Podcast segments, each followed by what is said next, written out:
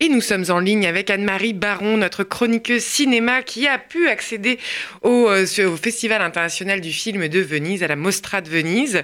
Bonjour Anne-Marie Baron, comment alors cette année se passe cette Mostra de Venise? Oui, l'ambiance est feutrée à la Mostra internationale du cinéma de Venise, qui est quand même le plus ancien festival de cinéma du monde et l'un des plus importants avec ceux de Cannes et de Berlin.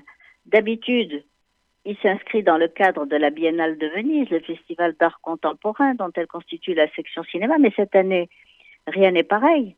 Et la Biennale d'architecture a été purement et simplement annulée.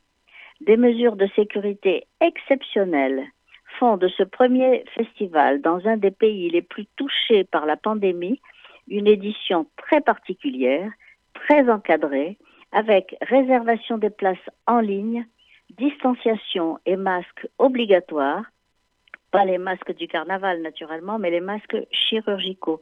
Et en cette année particulière, la 77e édition de la Mostra sera plus modeste, mais tout a été fait pour qu'elle demeure un festival composé de films du monde entier, sans aucune exclusion géographique, avec des œuvres de régions toujours frappées par le Covid et plus de 50 pays représentés. Et que dire de la programmation donc cette année à Venise? La présentation ce soir du film d'ouverture hors compétition, Lacci de Daniel Lucchetti, donne le ton de cette édition où l'Italie est très présente.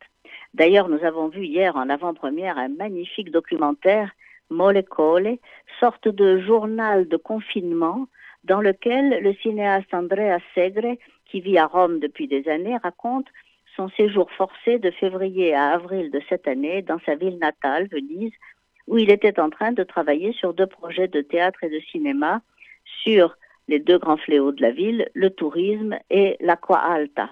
Il n'avait pas imaginé y être bloqué par un troisième fléau. Alors il s'est plongé dans le passé à travers les archives personnelles en Super 8 de son père, survivant de la Shoah, et atteint d'un souffle au cœur qui laissait présager une mort précoce ce film où l'auteur essaye de comprendre son père et ses silences dans le vide sidéral qui a envahi Venise et une grande partie du monde est un film très émouvant. Et comment s'annonce la programmation du côté euh, des productions françaises ou états-uniennes, Anne-Marie Baron? On verra une vingtaine de films français, bon, tout format et coproduction confondus. Et c'est Amant, le neuvième long métrage de Nicole Garcia, qui sera présenté en ouverture. On verra aussi Laila in Haifa, de Amos Guitaille, coproduction française majoritaire, puis hors compétition, Mandibule de Quentin Dupieux et le documentaire de Camille Lotto, Princesse Europe, d'après et avec Bernard-Henri Lévy, présenté en séance spéciale.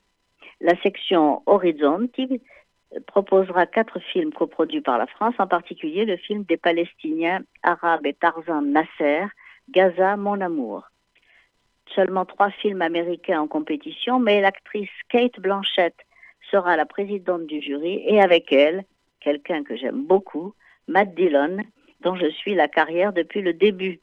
Ludivine Sagnier, qui fait aussi partie du jury, a vraiment de la chance. Et donc, Anne-Marie, c'est bien ce soir qu'aura lieu la soirée d'inauguration du Festival international du film de Venise. Bah, ce soir, euh, huit directeurs artistiques des principaux festivals de cinéma européens assisteront à la soirée inaugurale de ce 77e festival. Et ils représenteront la communauté des festivals de cinéma en Europe et dans le monde.